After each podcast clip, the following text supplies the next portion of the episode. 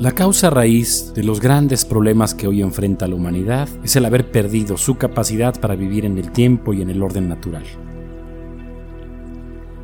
Vivimos completamente volcados a la exterioridad y con el tiempo hemos ido añadiendo velos que van produciendo bloqueos y miedos para mirar nuestro interior. Nos hacemos incapaces para vivir el presente en su maximidad y nuestros pensamientos están nublados por el pasado o por el futuro y nuestros deseos. Se medita para darle sentido a la vida, para cultivar el equilibrio. La incapacidad para tener equilibrio, para mirar a nuestro interior, es la causa raíz de muchos de los embates que hoy enfrentamos, incluyendo, naturalmente, a la pandemia. Otto Kernberg decía que las grandes organizaciones tendían a la autodestrucción y que para el hombre era muy difícil por asuntos de índole moral aceptar esta hipótesis. Este comportamiento de una buena parte de las masas en repulsión a las medidas restrictivas y a los protocolos sanitarios por el COVID-19 podría ser una forma de autodestrucción?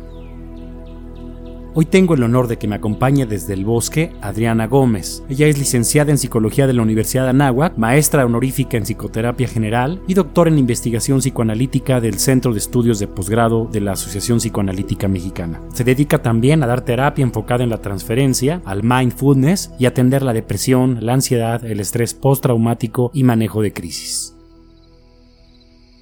Muchas gracias por invitarme al programa. No, hombre, al contrario, es un halago que te encuentres tú con nosotros. Ay, muchas gracias. Adriana, donde crece el peligro, crece también lo que nos salva. Es una frase de Holderin. Hoy escuchamos la palabra meditación por todos lados. Creo que es, está sobreexplotada. La meditación, bueno, se inició desde la cristiandad, en el judaísmo, en el islam, en el hinduismo, en el budaísmo, en el taoísmo, en el chamanismo. La encontramos en los aztecas, la encontramos también en los mayas, pero es algo que fuimos perdiendo con el tiempo. Se ha perdido nuestra capacidad para estar en silencio. Exactamente. Y más ahorita con los electrónicos y las pantallas y el multitask eh, que estamos haciendo mil cosas a la vez y podemos estar desde comprando algo en línea, pero viendo el último capítulo, hoy en día hasta trabajando al mismo tiempo, pues perdemos toda la atención y perdemos el silencio y perdemos el conectar con las personas que tenemos cerca de nosotros, ¿no? Eh, mira, hoy en día suena que es como una moda, que es un trend, pero por suerte no lo es.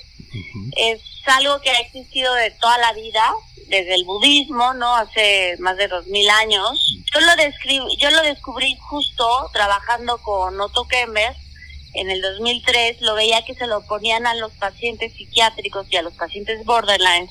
Los ponían a meditar. Y a mí me llamó muchísimo la atención que en un hospital psiquiátrico, en un lugar de tanta ciencia, pusieran a los pacientes a meditar. Entonces me puse a investigar y siempre me el hospital estaba eh, como a una hora de Manhattan y yo vivía en Manhattan.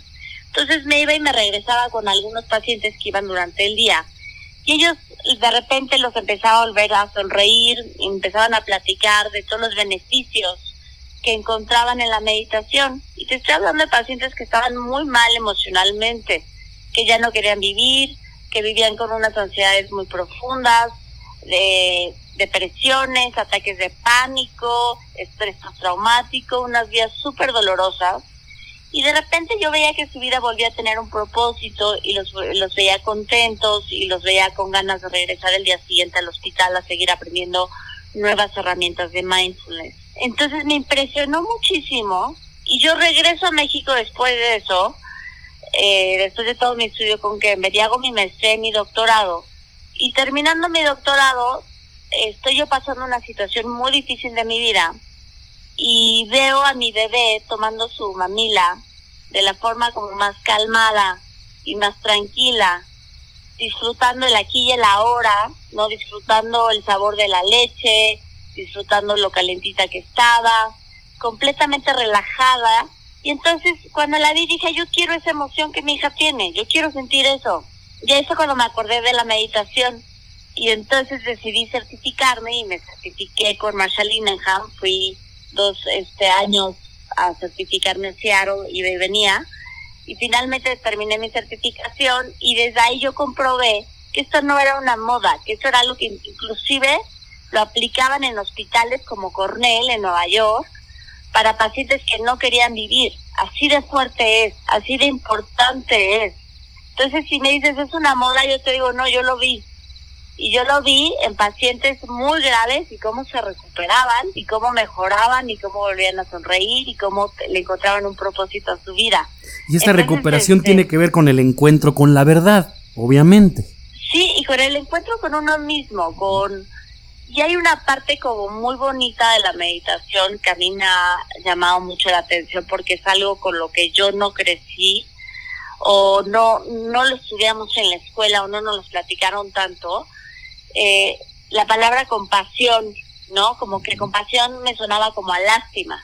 Y habla mucho de, del hablarte bonito, de, ser amable contigo mismo, de respetar tus emociones negativas, de respetar tus emociones positivas, de respetar tu cuerpo como es, de sentirlo, de vivir lo que te toca vivir, no lo que te gustaría vivir con mucha aceptación y con mucha calma. Entonces es un trabajo entre lo que es la aceptación, el no juicio y el vivir en el presente es como un combo donde claro que te conectas con la verdad y te conectas con tu esencia, con tu coherencia, con, con lo que realmente eres tú es eso, como la, la aceptación, el no juicio y el poner toda tu atención. Es un trabajo al final del día de atención.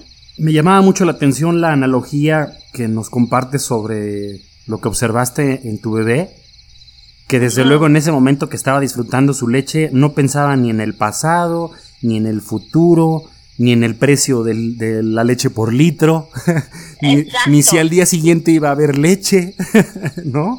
Eh, si le había cambiado el pañal o no, y él solo estaba gozando cada instante de su vida. Y esto es justamente lo que los seres humanos hemos perdido completamente la capacidad de hacer, ¿no? Exacto. ¿Y por qué? ¿A, qué? Con tu experiencia, ¿a qué lo atribuyes? Decíamos, bueno, todos los dispositivos, la publicidad, los, eh, la hiperconectividad, pero profundizando más, ¿cuáles crees que sean las razones?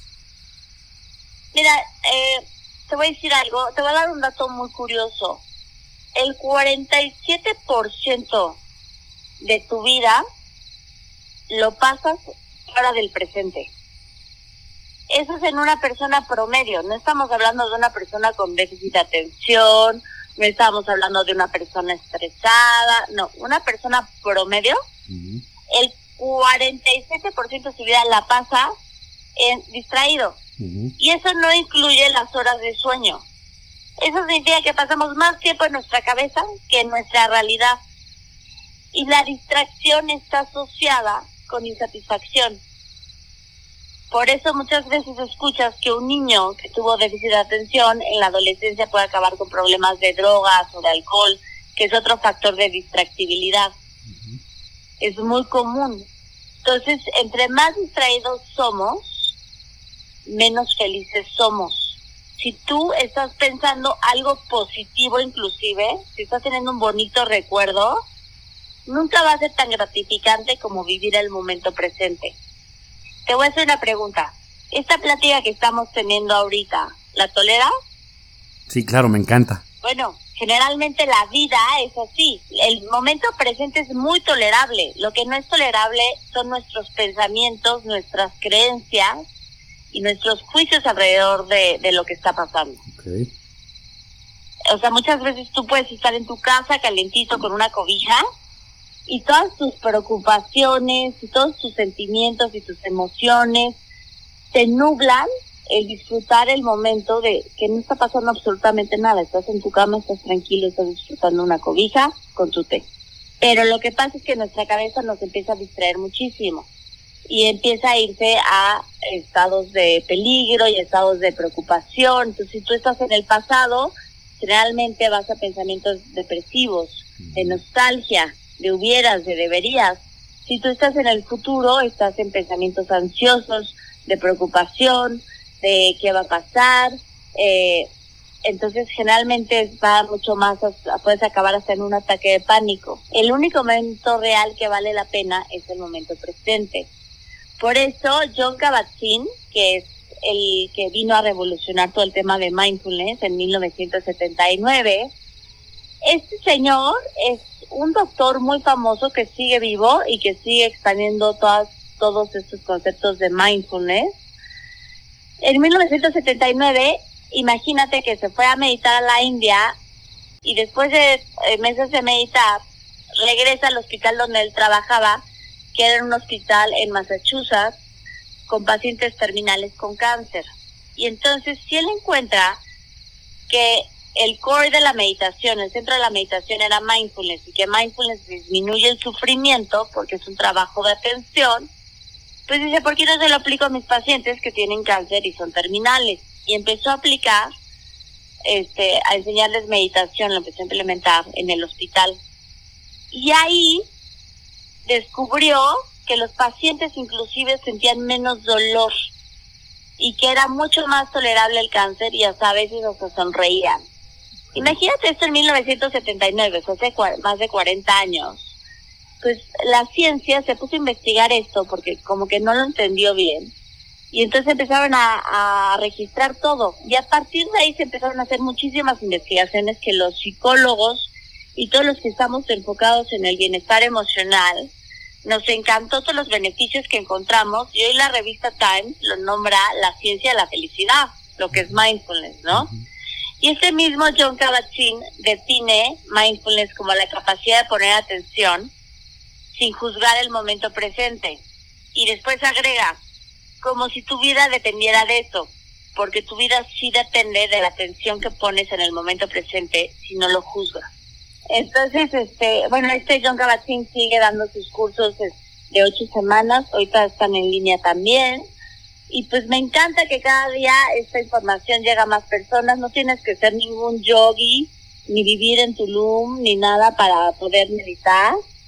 eh, no se requiere de un trabajo de respiración y las personas me dicen, Adri, es que yo no sé meditar. Y yo, mira, mientras sepas respirar, sabes meditar. No, es que, es que se confunde la técnica misma con la meditación misma, ¿verdad? Exacto, sí. Sí, exacto. Yo, por ejemplo, yo en mis cursos yo te enseño 20 técnicas de mindfulness que no es meditación, que es todo lo que es ejercicios de atención. Entonces yo te puedo enseñar, por ejemplo, todo lo que es manejo de emociones desde un lugar mindfully o cómo manejar un momento de estrés. Eh, por ejemplo, a mis pacientes que entran en un estado de pánico y que pueden empezar en un panic attack, lo que hago es este, pedirles que hundan su cabeza en, hielos y que hagan bucitos, hielos con agua. Y este consejo te lo doy para todos los que nos están escuchando que han sufrido de algún ataque de pánico. Es un consejo como muy sencillo y sumamente útil, que les estoy ahorrando una lana que no van a acabar en el hospital. Te metes tu cabeza en los hielos y se te congela todos tus pensamientos y tus pensamientos es lo que están provocando un ataque de pánico. ¿Ves que hay muchas formas de meditar? Otra forma es pintando mandalas, otra forma es este eh, trabajando con tu respiración y enfocándote en tus sensaciones corporales, otra forma puede ser nadando, eh, haciendo yoga, eh, hasta dormir a veces es una forma de meditar, ¿no? Claro, en, la escuela de, de, Gurdjieff decían que sus alumnos podían eh, meditar este, bailando, andando en bicicleta, cantando, lo que fuera, ¿no? Podrían estar meditando permanentemente, hasta, hasta cortando papas. Exacto. Entonces, eh, por eso hay veces que dices, bueno, será una moda, se oye muy bonito, pero funciona o no funciona. Y este momento de pandemia, que nos ha tocado mucho como voltear hacia hacia adentro. Hemos todos tenido muchas glorias y muchas muchos fracasos. Eh, hemos tenido que aprender a vivir con menos. Eh, hemos tenido que dejar de socializar mucho, de dejar de vivir hacia afuera y empezar a vivir hacia adentro. Eh, conocer a las personas con las que vivimos. No, pues hasta la vida sexual de las personas se ha alterado. Claro. Eh, por supuesto, eh, valorar la profundidad de un abrazo, eh, son cositas básicas, ¿no? Lo, el, pero también ha tenido muchos beneficios y uno de los mayores beneficios es que se ha empezado también a normalizar lo que es la salud mental. Y así como tú te tomas tu oxígeno y checas y dices, híjole, no estoy oxigenando bien, igual como pides ayuda profesional.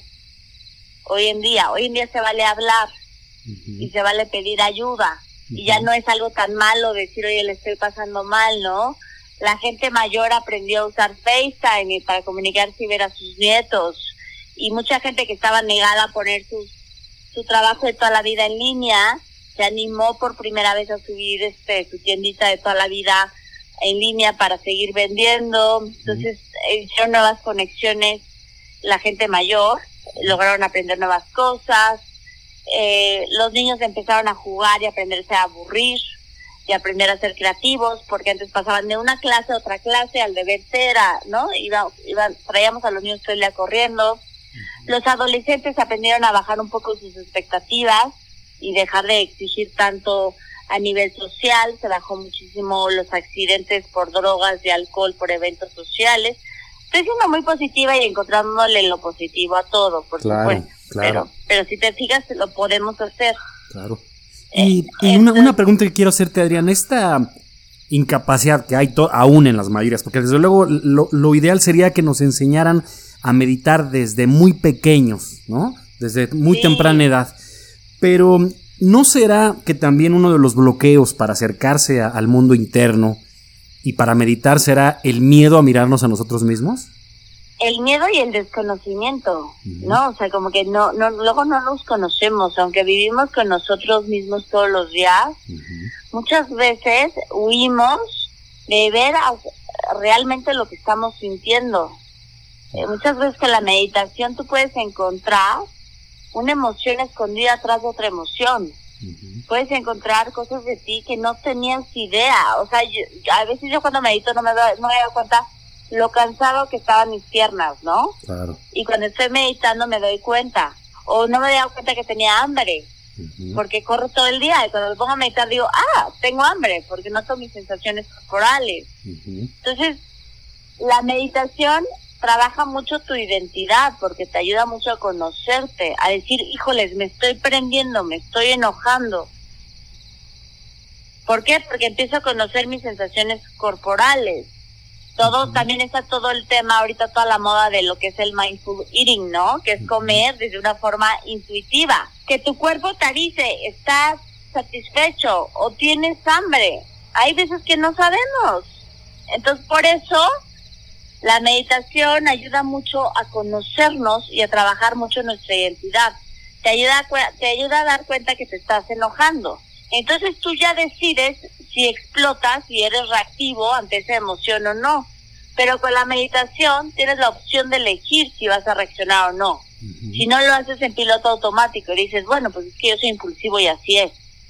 En cambio, con la meditación te ofrece la oportunidad de decir, quiero seguir gritando o no vale la pena, me siento enojado, me voy a esperar tantito y cuando esté más tranquilo reacciono. Eso es el verdadero beneficio que te da la meditación. El, el que tú elijas este si vas a reaccionar o no asumiendo las consecuencias de lo que eso puede tener.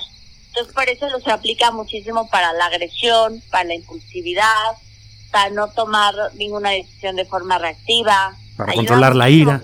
Por eso para los niños también es maravilloso porque les trabaja muchísimo el autocontrol, eh, aparte hay hoy en día ejercicios padrísimos para los niños que pueden tomar eh, y hay miles de formas, desde apretar el cuerpo y luego soltar la respiración, eh, jugar a, a entrar a un, cuerpo, a un cuarto y ver qué se acuerdan que había dentro del cuarto y que no, como ejercicios de atención y todo eso los ayuda a tener un mucho mejor manejo de emociones. A mí me hubiera encantado haberlo aprendido desde chica, aunque ya veo que algunas escuelas lo empiezan a implementar, por mm. suerte, espero que esto continúe. Qué padre, qué padre. Sí.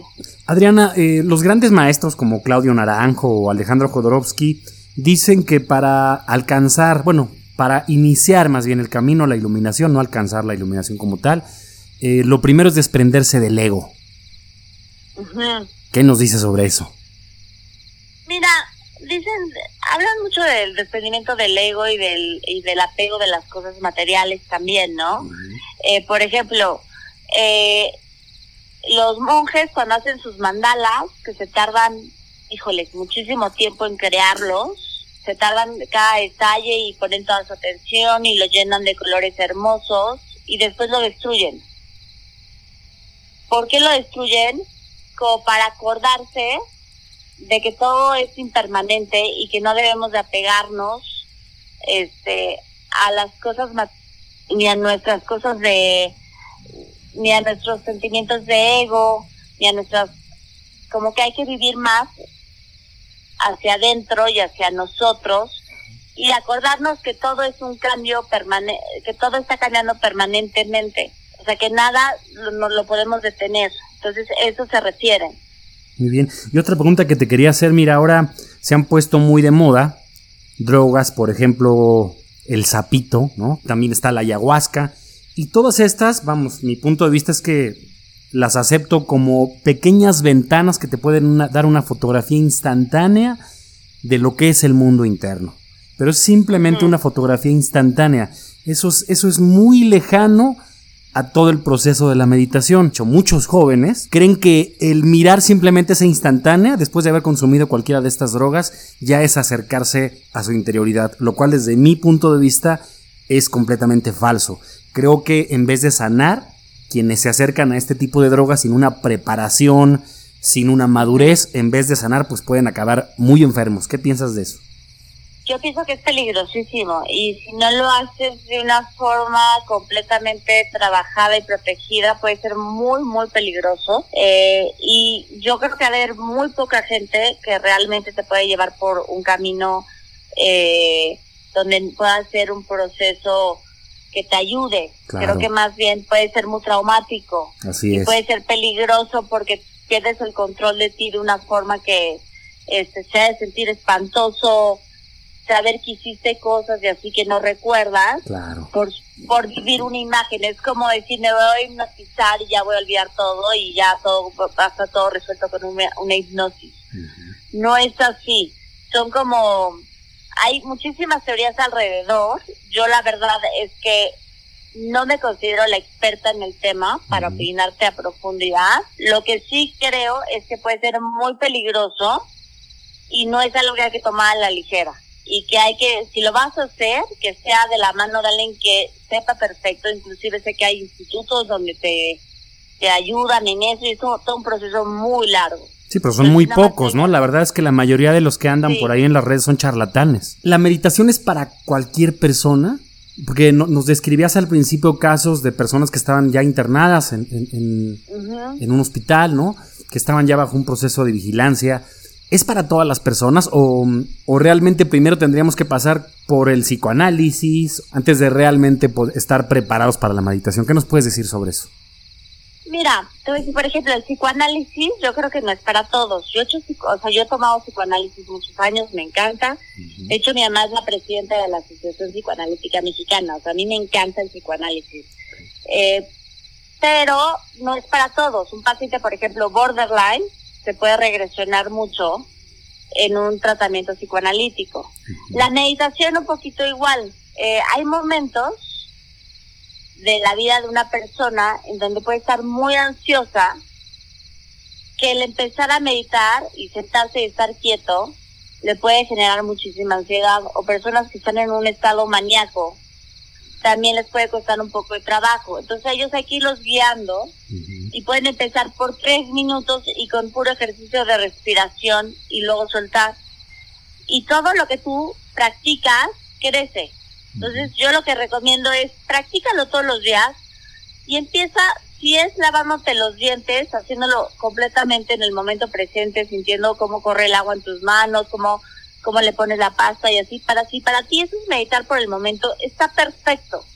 El chiste es que tú entiendas que todo lo que tú practicas lo vas a acabar logrando. Nosotros somos seres que nos podemos ir transformando todo el tiempo y que somos sumamente resilientes y sumamente flexibles.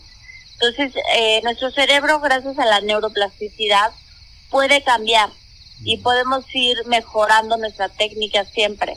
Entonces, yo lo que te digo es, empieza con dos minutos respirando antes de dormirte si te cuesta muchísimo trabajo, o si sientes que te genera ansiedad, o si sientes que eres hiperactivo y de ahí vamos sumándole. El chiste es que logres, yo con 10 minutos que tú logres al día, me encanta. Si lo haces en la mañana y en la noche, bueno, este, ya eres cinta negra, me fascina.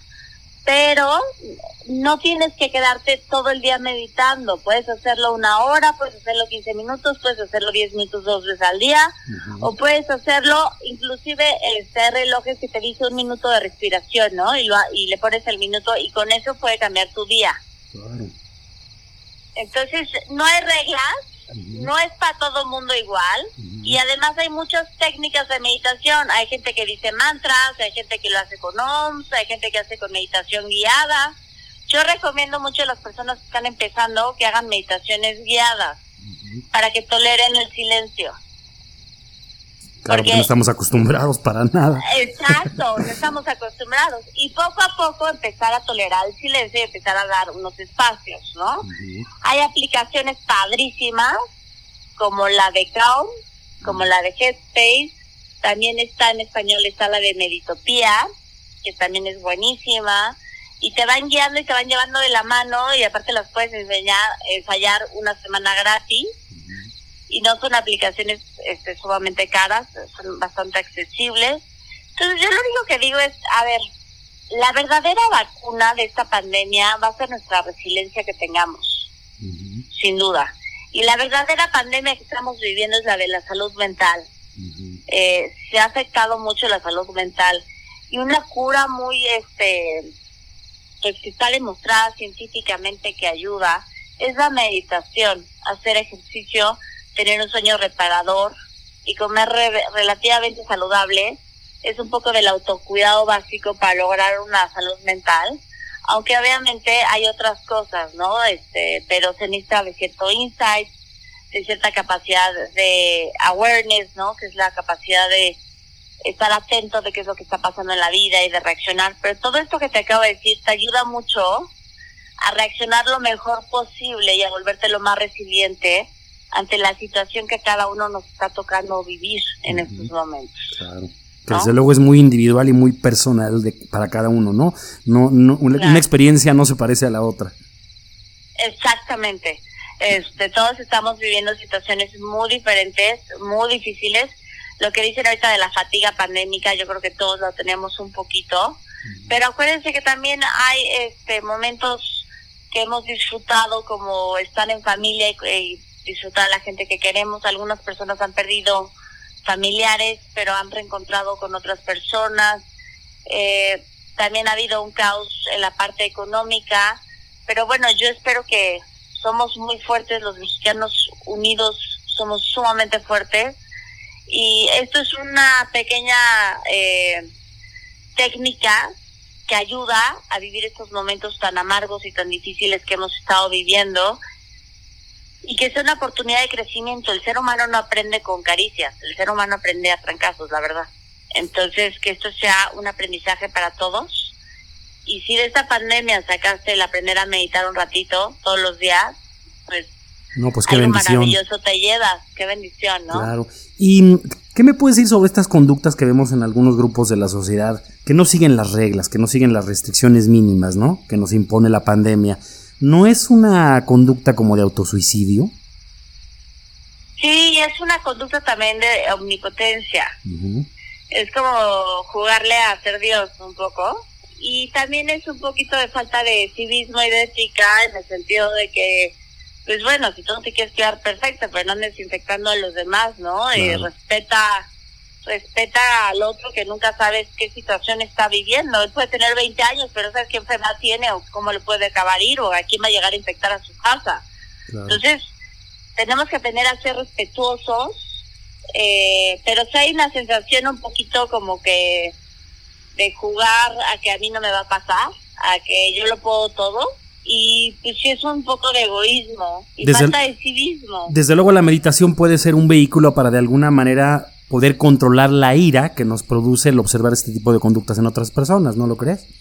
Porque desde luego no, no podemos cambiar a toda la gente, no tenemos la autoridad para imponer que todo el mundo siga igual las restricciones como las seguimos nosotros, pero sí a través de la meditación quizá podamos entender un poquito que vive en otro momento distinto al de nosotros y que pues esto no nos produzca coraje, enojo, ira y malestar, ¿no? Por supuesto, mira, te voy a decir algo, la amígdala, que son una como almendrita que está en tu cerebro, este, va cambiando con la meditación y la amígdala es donde está la empatía que y es, y es donde está esta parte de la de ser más compasivos y ser compasivo no es, es un paso más allá de la empatía.